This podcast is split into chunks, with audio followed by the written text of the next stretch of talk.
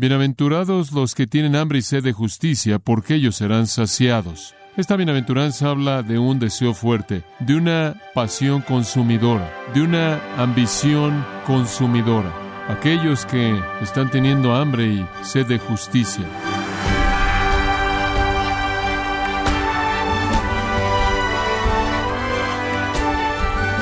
Le damos las gracias por acompañarnos en esta edición de Gracia a vosotros con el pastor John MacArthur. Pase media hora viendo uno de los programas de cómo cocinar y no hay duda que se le hace a uno agua a la boca. Aun si usted ya comió, algo en la pantalla se verá bueno y a sus ojos, y si lo ve con un estómago vacío, es muy probable que se encuentre buscando un restaurante. Todos sabemos lo que es querer comer, pero ¿Cómo está su apetito por la justicia? El pastor John MacArthur nos ayuda a ver si tenemos un deseo por la justicia en la serie titulada Felicidad de adentro hacia afuera, en gracia a vosotros. Bienaventurados los que tienen hambre y sed de justicia, porque ellos serán saciados, o ellos serán satisfechos. Esta bienaventuranza habla de un deseo fuerte, habla de una pasión consumidora, de una ambición consumidora, aquellos que están teniendo hambre y sed de justicia. Ahora, para desarrollar un poco más esta bienaventuranza, hemos estado haciendo preguntas en cada caso, y voy a hacer algunas preguntas y después responderlas. Nos ayuda como una manera de llevarnos a lo largo de los elementos. Pregunta número uno, ¿cómo es que esta bienaventuranza encaja con las otras? ¿Cómo es que esta en cierta manera encaja? La primera, bienaventurados los pobres en espíritu, porque de ellos es el reino de los cielos. Bienaventurados los que lloran, porque ellos recibirán consolación. Bienaventurados los mansos, porque ellos recibirán la tierra por heredad. ¿Cómo es que esta en cierta manera encaja? Bueno, recuerde ahora, pobre en espíritu significa moralmente en bancarrota. La gente que entra al reino, la gente que son ciudadanos del reino, reconocen su propia bancarrota moral, reconocen sus propias incapacidades, su propia impiedad, su propia pecaminosidad, reconocen que no tienen nada que ofrecerle al Señor en absoluto, mediante lo cual Él les concede a ellos salvación. No proveen mérito, no pueden hacer nada para ganarse su gracia, y entonces hay una pobreza de espíritu, hay una bancarrota de espíritu. Eso produce en la segunda bienaventuranza lloro. Lloran por esa condición pecaminosa, y esa tristeza por esa condición pecaminosa produce mansedumbre.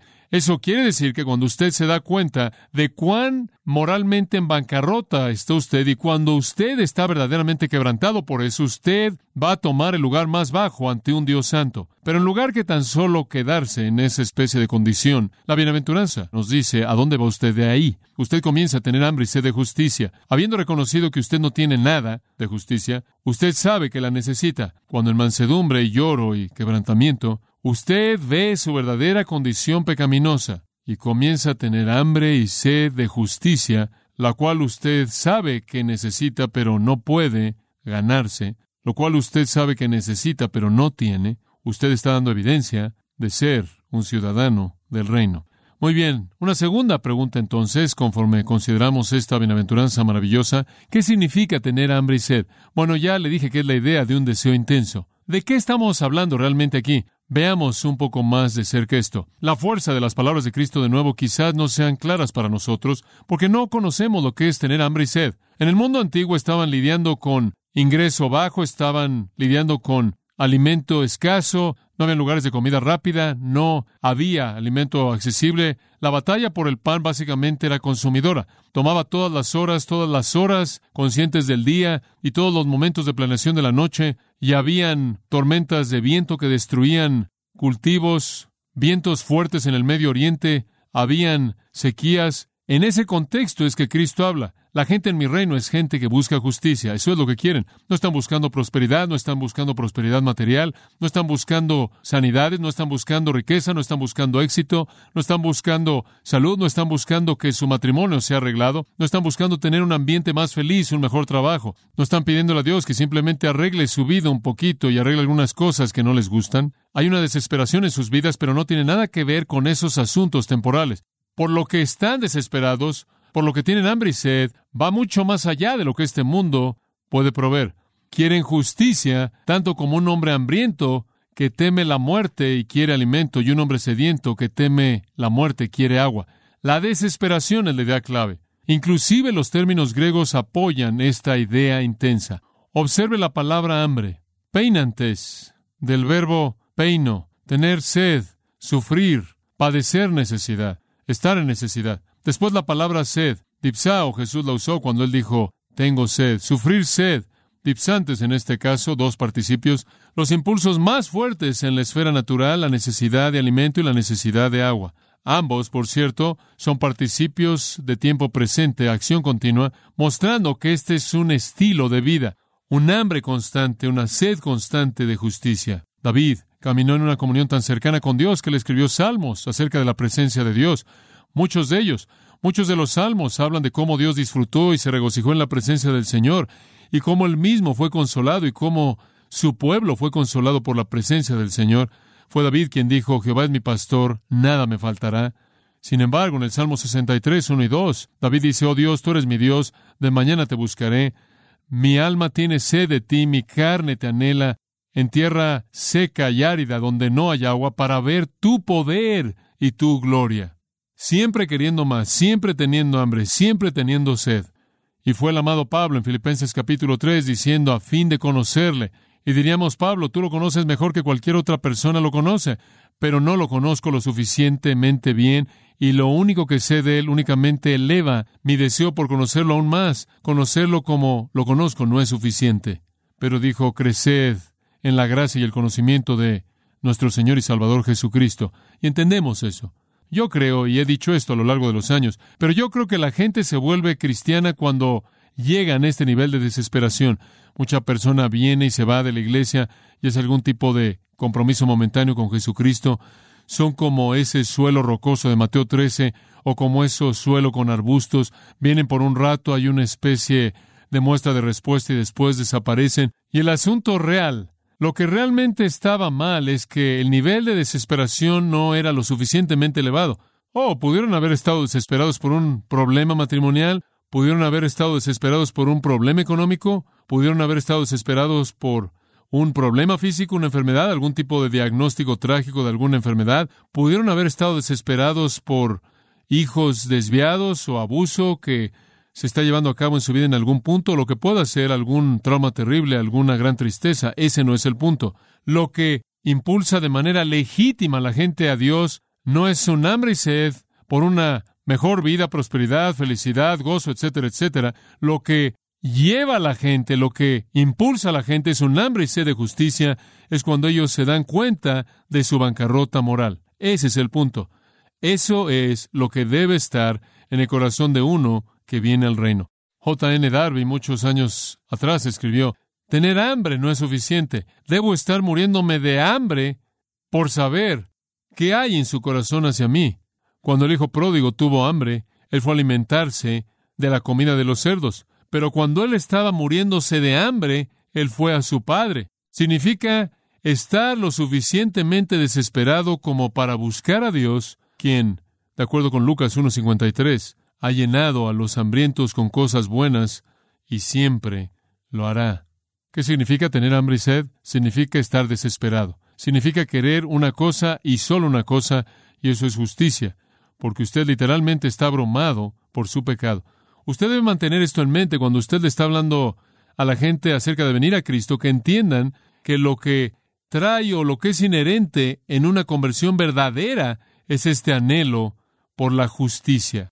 Ahora, la tercera pregunta entonces sería, ¿cuál es el objetivo de este deseo? Bueno, el objetivo es recibir justicia. Él no dice recibir felicidad. No tienen hambre y sed de felicidad.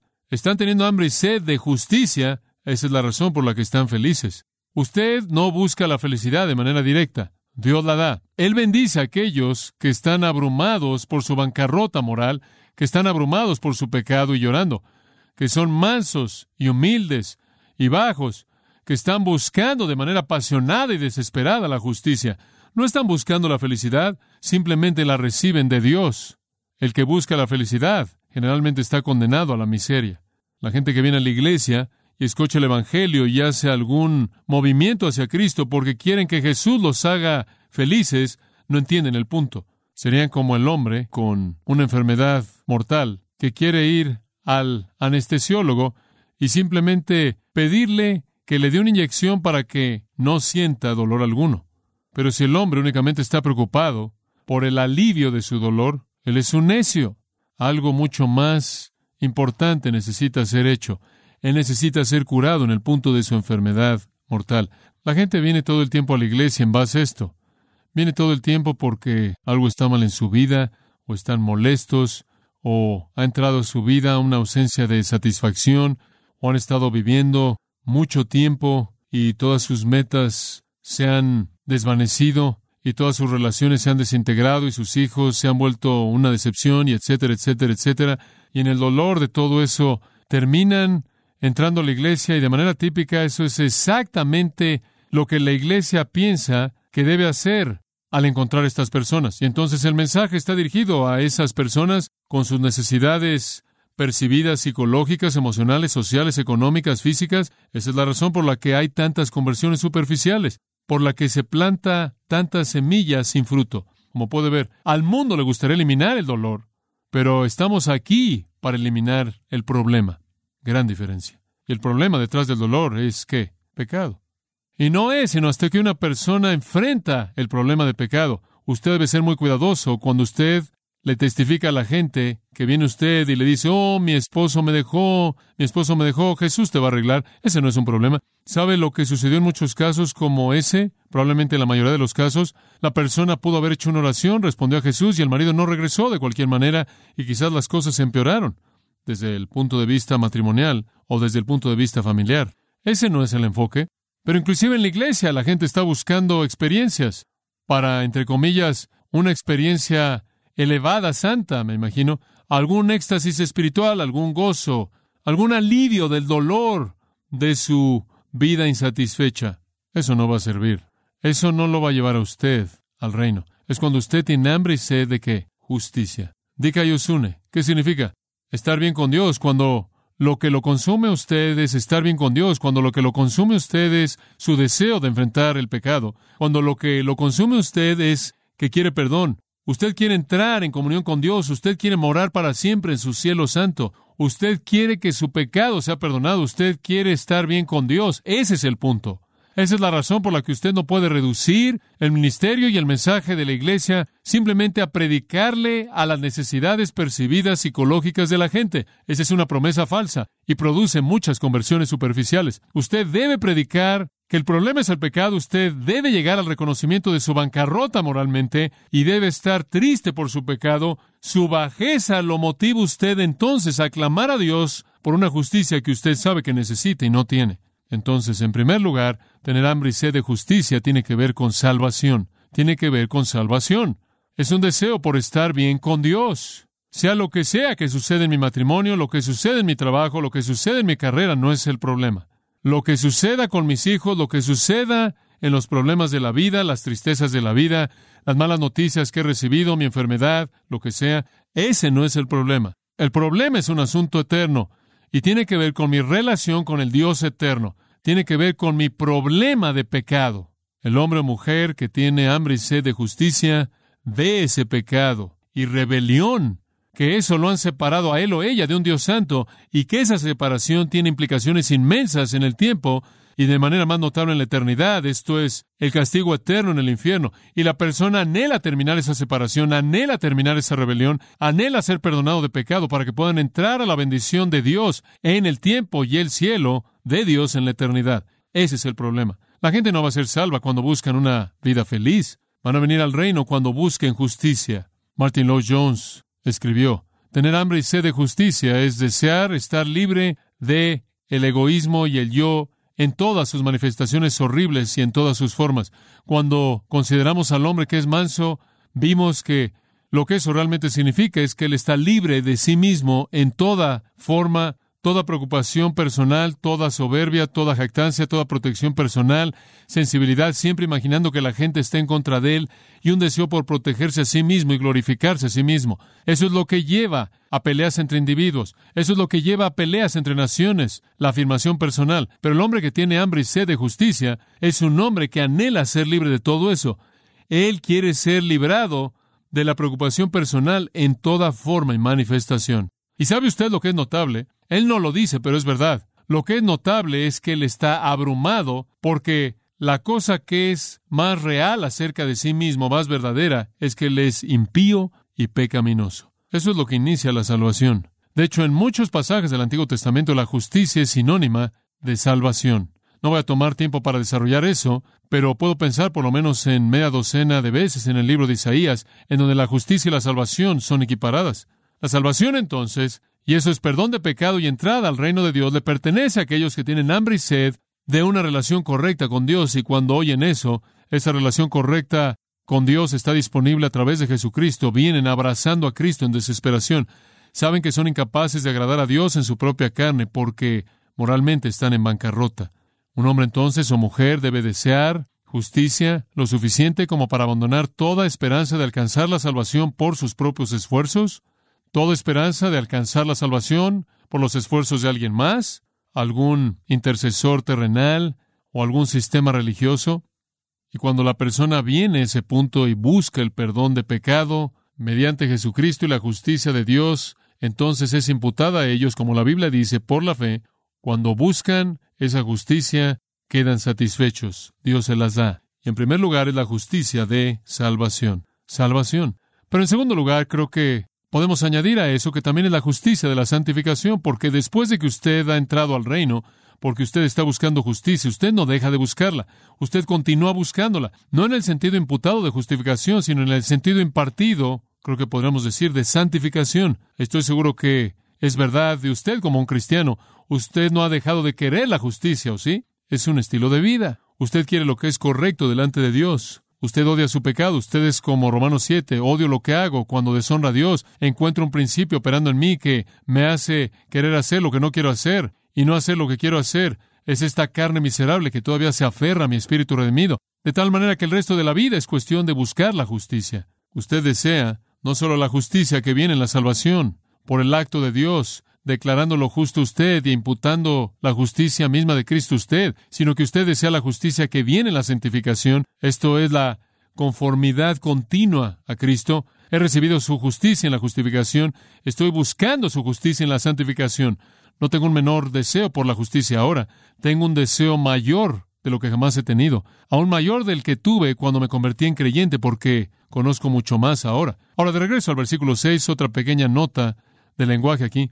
Bienaventurados los que tienen hambre y sed de justicia. Permítame demostrarle esta verdad, que es una justicia total lo que está siendo buscado aquí. No es mínimo, no es nominal, no es marginal, no es algo pequeño, es total. Es un anhelo de justicia perfecta. Es un anhelo por justicia completa. Es lo que David quiso decir cuando él dijo, estaré satisfecho cuando despierte a tu semejanza. Y por cierto, hay un artículo definido aquí en el griego, entonces está diciendo, aquellos que tienen hambre y sed por la justicia, la justicia de Dios. Esto es lo que está en el corazón del que verdaderamente está arrepentido. Usted está teniendo hambre de aquello que es la justicia amplia, completa y total de Dios. Comienza con la salvación y continúa con la santificación. Como usted sabe, en la salvación usted recibe la justificación, la justicia de Cristo es imputada a su cuenta. Eso quiere decir que Dios lo trata a usted como si hubiera vivido la vida de Cristo, aunque usted no lo vivió. Él lo hace por la gracia, puramente mediante su fe. Pero en ese punto no significa que usted, por lo tanto, puede decir, soy una persona perfectamente justa, no necesito nada más. No, la justicia de Cristo ha sido colocada en su cuenta como si usted viviera su vida perfecta, aunque no la vivió. Y ahora usted necesita alinear su vida con ese regalo maravilloso de gracia. Usted ha sido declarado justo, eso es salvación, justificación. Y ahora usted necesita buscar la justicia en la santificación. Muy importante. Y lo que eso significa es, sí, soy tan justo como Cristo en la justificación en la salvación. Eso es exactamente lo que Pablo estaba diciendo cuando dijo, prosigo a la meta al premio del supremo llamamiento de Dios en Cristo Jesús. ¿Cuál es el premio del supremo llamamiento? Bueno, cuando usted es llamado a lo alto, ¿cuál es el premio? Ser como Cristo. Pablo dice, ese es el premio y esa es la meta, quiero ser como Cristo. Pablo le dijo a los Gálatas, sufro dolores hasta que Cristo sea formado completamente en vosotros. Oh, ser como tú, querido Jesús, mi ruego. Simplemente saber que tú estás formado de manera completa en mí, ese es el punto de tal manera que en su vida cristiana usted continúa buscando la justicia manifiesta en Jesucristo. Y todos sabemos que no le hemos alcanzado. Pablo dice, no que lo haya alcanzado ya, Filipenses 3, sino que prosigo. la busco. Hay cierta ambivalencia en la que yo como creyente estoy totalmente satisfecho con mi justificación y totalmente insatisfecho con mi santificación. ¿Entiende eso? Ahora, ¿cuál es el resultado? Bueno, el resultado es dado en el versículo 6. Ellos serán saciados y bendecidos. La búsqueda de la justicia trae satisfacción. Si usted la busca, usted la recibe. Ellos serán saciados es una palabra literal para alimentar animales, para alimentarlos de tal manera que están llenos, satisfaciéndolos. Cuando usted viene a Dios y usted busca toda su justicia, usted la recibe toda. Cuando usted únicamente va a ser satisfecho por su justicia, Él la dará. El verbo cortazzo significa estar realmente satisfecho, totalmente lleno. Salmo 107.9 dice, porque Él satisface el alma que anhela y llena al alma hambrienta de bondad. Salmo 34.10 dice, aquellos que buscan a Jehová no carecerán de ninguna cosa buena. ¿Y qué dijo el salmista? Jehová es mi pastor. ¿Cuál es la siguiente línea? Nada me faltará. Y más adelante, mi copa está rebosando. Jeremías 31:14, Jeremías dijo, mi pueblo será satisfecho con mi bondad, dijo Jehová. Será bendecido, Efesios 1, con toda bendición espiritual en los lugares celestiales en Cristo Jesús. Podrá usted hacer mucho más allá de lo que puede pedir o pensar. Usted tendrá toda la plenitud de Cristo morando en usted, todas las riquezas y tesoros de la deidad están en Él, y todo lo que Él es mora en usted. Eso es lo que significa estar satisfecho. Usted está buscando la justicia de Cristo para que le sea imputada a usted en la salvación. Usted la recibirá. Usted está buscando ser conformado a la imagen de Cristo en la santificación. Conforme usted busca eso, Dios en su gracia le concederá eso a usted hasta que un día, cuando usted sea hecho como Él, porque le verá tal como Él es, 1 Juan 3.2. Y ahí viene la felicidad. Ahora, finalmente, una pregunta personal. ¿Cómo sé si realmente estoy teniendo hambre y sed de justicia? ¿Cómo realizo aquí un pequeño inventario? Unas cuantas preguntas, usted las puede responder a sí mismo. Número uno, ¿está usted insatisfecho consigo mismo? ¿Realmente usted es una persona que dice miserable de mí? Romanos 7. ¿Siente que continuamente está quedándose corto? ¿Siente un dolor continuo porque siempre queda corto? ¿Está usted más triste porque usted sabe que Dios es deshonrado? ¿Más por eso que por saber que su cónyuge está afligido por sus acciones o palabras o actitudes? ¿Está usted más preocupado por las implicaciones divinas de sus fracasos más que por las humanas? La pregunta es, ¿está usted insatisfecho consigo mismo? Y alguien que realmente está buscando la justicia, alguien que es un hijo del reino, va a responder sí, entiendo esa insatisfacción. Y sabe, conforme crece como cristiano, usted va a tener una mayor hambre de justicia, porque entre más maduro usted se vuelve como creyente, más grande le parecerá su pecado a usted y más insatisfecho se volverá. Realmente es algo extraño en que vivir. Entre más tiempo es usted un cristiano, entre más tiempo ha usted caminando fielmente con el Señor, el pecado decrece más. Pero aunque pueda haber menos pecado frecuente, es más terrible para usted porque usted ha cultivado anhelos tan sublimes. Segunda pregunta, ¿Encuentra usted que las cosas externas no le satisfacen? ¿Encuentra usted más y más que las cosas tienen poca influencia en cómo se siente usted? Hubo un tiempo en su vida en el que era muy importante tener ciertas cosas y alcanzar ciertas cosas, satisfacer ciertas metas, pero usted ha encontrado que conforme ha continuado buscando la justicia y teniendo hambre y sed de justicia, las cosas tienen poca influencia. Si las cosas lo llenan a usted y lo satisfacen de tal manera que no tiene un apetito de justicia, usted puede estar en una condición seria. Si usted le lleva flores a un hombre hambriento, no le ayuda. Si usted le lleva un violín a un hombre hambriento y le toca el violín, no ayuda. Si usted le platica algo agradable, no le ayuda. Nada lo va a llenar más que el alimento. Y un hombre sediento no quiere una melodía y no quiere un arroz, él quiere algo de tomar. Usted tiene que hacerse la pregunta, ¿puedo estar satisfecho con cosas externas? Tercera pregunta, ¿tengo un mayor apetito por la palabra? Creo que esa es una pregunta apropiada. Si usted quiere saber si está teniendo hambre y de justicia, anhela estar en la palabra, ama la verdad de Dios, ama las escrituras, le encanta leer la palabra de Dios, le encanta leer acerca de la palabra de Dios, tiene este anhelo por incrementar su conocimiento de Dios para que usted, al conocerlo, pueda imitarlo más. Otra pregunta, ¿acaso las cosas de Dios le son preciadas? ¿Acaso usted prueba la gracia de Dios? ¿Se encuentra a sí mismo habiendo probado que el Señor es bueno como Pedro lo dijo y no puede tener lo suficiente? Otra pregunta, ¿acaso su hambre y sed es incondicional? Absolutamente incondicional. Señor, simplemente quiero tu justicia, quiero tu virtud en mi vida, sea cual sea el precio. Salmo 119, 20.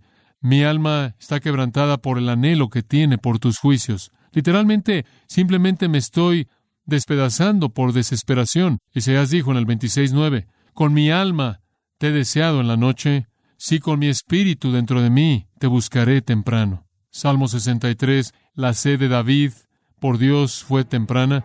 Simplemente hay una pasión, es algo contundente. Esto es algo muy básico y es un lugar para realizar el inventario más estratégico y más esencial en su propio corazón. Si hay alguna pregunta acerca de su anhelo de justicia, si usted se está encontrando a sí mismo diciendo no cuando pregunta, ¿acaso realmente tengo hambre y sed de justicia? Bien podría ser que usted no es cristiano.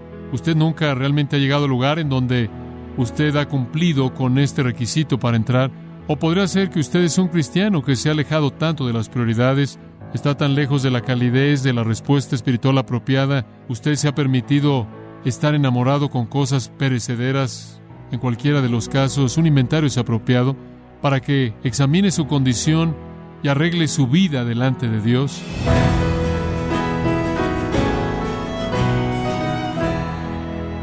Hemos estado escuchando al pastor John MacArthur en la serie titulada Felicidad de adentro hacia afuera, en gracia a vosotros.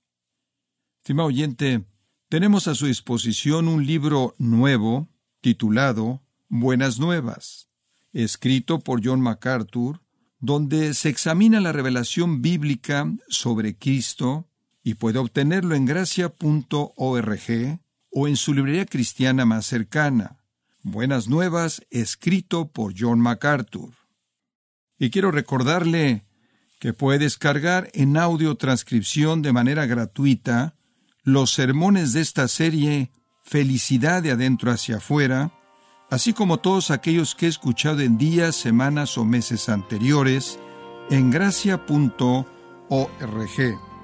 Si tiene alguna pregunta o desea conocer más de nuestro ministerio, como son todos los libros del pastor John MacArthur en español, o los sermones en CD que también usted puede adquirir, escríbanos y por favor mencione la estación de radio por medio de la cual usted nos escucha en gracia a vosotros. Es importante conocer no solo el país y ciudad de donde usted nos escucha, sino también la radio. Para quienes contactan nuestro ministerio por primera vez, pueden solicitar una copia del mensaje de promoción sin costo alguno, un mensaje por oyente únicamente. Si usted vive en los Estados Unidos o Puerto Rico, escríbanos a Gracia Vosotros, P.O. Box 4000 Panorama City, California 91412. O puede escribirnos a través del siguiente correo electrónico radio arroba Queremos agradecerle su tiempo y sintonía en nombre de John MacArthur y del personal de este organismo e invitarle para que nos acompañe en la próxima edición y así juntos continuar desatando la verdad de Dios un versículo a la vez, en gracia a vosotros.